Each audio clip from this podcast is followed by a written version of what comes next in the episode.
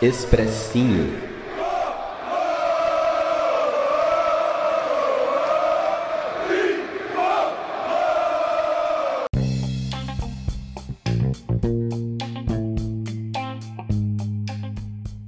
Salve, salve torcida tricolor. Aqui é o Gil, começando mais um Expressinho, aquele programa rapidinho aí para completar a semana. E o São Paulo foi lá para Minas Gerais e trouxe na bagagem uma derrota por 3 a 0, né, contra o Atlético Mineiro. Então eu vou deixar o Beto Silva falar um pouco aí sobre como foi esse jogo para vocês.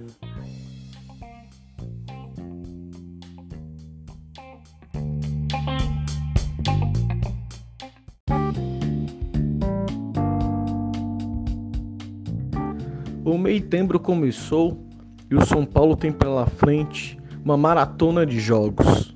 Oito jogos e 28 dias. Desses jogos, são três jogos pela Libertadores, dois jogos contra possíveis candidatos ao título do Campeonato Brasileiro e um clássico. E um desses jogos foi na noite de hoje, São Paulo e Atlético Mineiro. São Paulo começou com a mesma formação que ganhou o Majestoso e se impôs logo no começo do jogo. Conseguiu boas jogadas, conseguiu fazer armação pressão, encurralou o Atlético, meteu duas bolas no travessão. Aliás, esse travessão atrapalhou muito os planos do São Paulo. Logo depois, São Paulo conseguiu abrir o placar, mas o gol foi impedido. Uma verdadeira vergonha. O VAR interferiu e deu um gol que para 99% que viu a imagem estava em posição legal. Mas vamos ver se a CBF se pronuncia, porque realmente é uma vergonha. O único lugar no mundo que o VAR não funciona é no Brasil, o país do futebol. Trocadilhos à parte, o São Paulo sentiu essa anulação e parou de jogar aí. Parece que o time desligou o botão de atacar, de se concentrar. São Paulo perdeu a força que estava tendo. Resultado: Titi perdeu uma bola no meio campo, o Atlético abriu o placar. Logo em seguida, fez o segundo. São Paulo mal, nocauteado em campo. As mudanças no segundo tempo não surtiram efeito. Logo veio o escanteio e o terceiro gol do Atlético. Ponto final, São Paulo foi para a lona. Felizmente as mexidas do Diniz, com entradas de Vitor Bueno, Toró, Igor Gomes, não surtiram nenhum efeito. Muito pelo contrário. Os melhores em campo antes do, do tomar o gol era Hernanes e Paulinho Boia. E foram os dois, os dois que saíram, um no intervalo e outro com 7 minutos do segundo tempo. Aí o Diniz se perdeu e o time perdeu também. Infelizmente, São Paulo não fez uma boa partida, não conseguiu produzir igual produziu nos 20, 30 minutos do primeiro tempo. São Paulo melhorou em aspecto do que vinha vindo das outras partidas no começo do jogo, mas mostrou que tem muitas carências e muita coisa a trabalhar ainda. Ou seja, temos mais sete jogos nesse mês de setembro e só pedreira pela frente. O Diniz vai ter que se coçar para ajustar o time, para voltar às vitórias. Então, o jeito é ter fé. Como disse, somos a torcida da fé. Porque o São Paulo não está se ajudando. Tomara que isso tenha sido um acaso e o São Paulo volta a demonstrar a evolução dos demais futebol. Acreditar no que estava dando certo e descartar o que estava dando errado ou o que deu errado. Vamos lá, tricolores. Hoje não é um bom dia para gravar.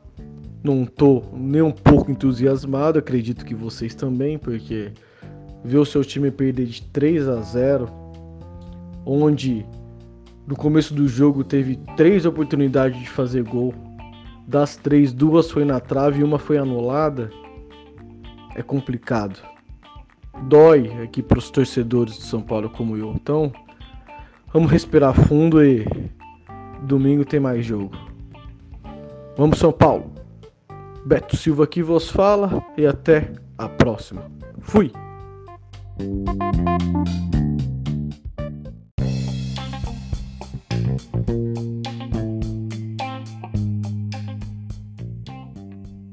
Agora o São Paulo enfrenta domingo às 4 horas da tarde o Fluminense né, no Morumbi, o famoso jogo da TV. Né?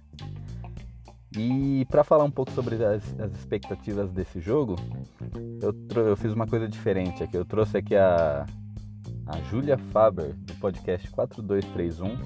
Ela que é torcedora do Fluminense, né? torcedora do Tricolor Carioca, mas simpatizante também do, do Tricolor Paulista ela vai dar um pouco da sua visão, né? E em cima do, do time dela e do nosso, sobre o que ela espera aí para esse jogo de domingo. Então é bem interessante porque a gente já, já consegue ver o outro lado do, do, que, tá, do que espera o nosso São Paulo domingo aí. Né? Então vamos lá, Júlia. Valeu pela participação e pode dar os seus pitacos aí.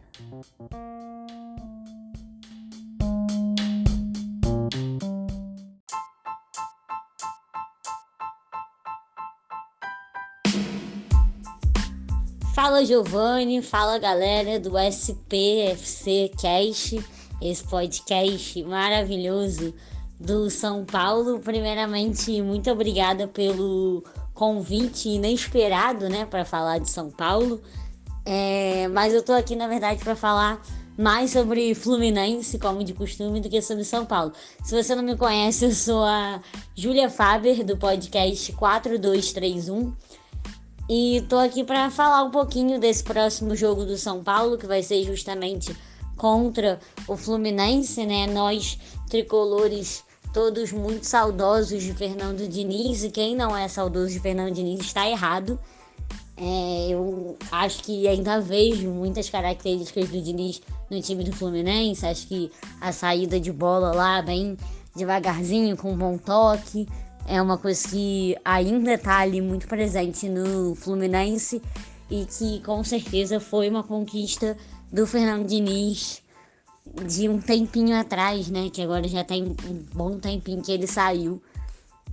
É, mas isso que é o mais incrível, né? A gente consegue ver que é uma filosofia que pode ser aproveitada. Então é isso que eu vejo de bom até no São Paulo, né? Que também tem o Luciano que é ex-Fluminense, que eu adoro que, que bom, né? Vem fazendo gols e chegou já trazendo uma certa sorte para o São Paulo, que voltou a ter bons resultados. Bom, o Fluminense vinha né, de três importantes vitórias, duas no Campeonato Brasileiro e uma na Copa do Brasil. E aí nessa última rodada acabou empatando com o Atlético Goianiense, que não foi um bom resultado, né? O jogo foi no Maracanã e o Fluminense estava até jogando bem, Infelizmente teve um jogador expulso no fim do primeiro tempo. Achei. Foi o Hudson, né? Achei uma falta até que poderia não ter sido tão dura. A gente poderia ter conseguido roubar aquela bola ali, impedindo o gol e sem precisar que ninguém fosse expulso. Mas entendo super quando um jogador faz esse tipo de falta que é como se estivesse trocando um lance que pode ser gol, um lance muito perigoso, pela expulsão. E aí jogar com um a menos já é bem complicado. Eu até achei que o Odair se saiu bem nessa substituição, né? Acabou tirando um atacante que era o Marcos Paulo, que já estava mal no jogo, já tinha perdido um gol assim imperdível e aí acaba diminuindo a segurança do cara, né? E aí botou ali o Iago Felipe, que é um meio-campo, mais ou menos volante, que já fez funcionar bem. Então jogou bem, tomou um gol mais no segundo tempo, né, que deu aquela amargada no resultado, mas eu vejo que é um Fluminense que já tá mais consistente, que já consegue é, lidar bem com a bola, controlar bem o jogo. É um Fluminense com outra cara. Eu acho que é um time que está em evolução. E isso é uma super sorte nossa, né? Porque realmente a gente não lida com um elenco assim tão vasto, mas a gente está conseguindo ver que tem até disputa pelas vagas, que não é um elenco só dos 11 titulares. Eu tinha uma perspectiva muito de que o Fluminense poderia sofrer muito com essa falta de elenco, mas agora eu tô vendo que algumas coisas estão começando a se resolver. Já me preocupa para o jogo do São Paulo a gente não vai ter o Hudson, que foi expulso, e o Yuri foi é, quem disputa essa vaga ali na, no, nos volantes, né, com, com, com o Hudson, que estava lesionado, e aí eu não sei se ele vai conseguir voltar ainda para esse jogo contra o São Paulo. Isso é uma coisa ruim, porque aí a gente tendo duas peças fora já fica um pouco mais complicado. Mas acredito que o Iago Felipe, justamente, que foi quem entrou ali no segundo tempo no time do Fluminense, pode ser uma boa opção para entrar e substituir super bem. Mas já é um cara que é bem mais ofensivo do que o Hudson e o Yuri. Então acho que isso pode fazer diferença. A gente tem é, alguns jogadores que estão se destacando até pela quantidade de, de bolas roubadas, então já é um time que mostra que tem bastante garra. E isso, para o Fernando Diniz, é um pouco complicado. Esse time do São Paulo é um time que não joga tão bem contra times que atacam assim vagarosamente, né? Que não tem aquele contra-ataque super rápido mas que estão sempre atacando, tem bastante volume de jogo. E eu acho que o Fluminense é assim. É, também tem o Muniel, que ainda não vai voltar, acho, para o jogo do São Paulo. Mas o Marcos Felipe tá fazendo um bom trabalho no lugar dele, não acho que preocupa. Então, as mudanças para o time são essas, basicamente. Eu acho que a gente pode sim esperar um bom jogo. Como eu até já tinha falado com o Giovanni, o Fluminense ganha bastante do São Paulo, então isso já me deixa bastante feliz. Acho que a gente pode ganhar sim esse jogo, vai ser uma vitória super importante, porque aí o Fluminense consegue se manter no topo da tabela e ainda assim é, não deixar de se preocupar com outros times que têm ainda um jogo a menos, né, por conta desse campeonato um pouco conturbado. Mas, apesar de tudo, São Paulo também é um time que eu venho gostando muito. Óbvio que nada vai se comparar ao Fluminense, né? Mas espero sim que o Fluminense ganhe, mas espero ver um São Paulo é, melhor essa temporada, né? Espero ter ainda boas expectativas para esse São Paulo, que ainda tem a Libertadores para jogar, que ainda pode crescer com o time que tem, com o elenco que tem e com toda essa filosofia do Diniz. É isso, é, foi um prazer estar aqui. Podem chamar mais vezes, sempre que quiserem. Eu Adoro fazer essas participações. Beijos!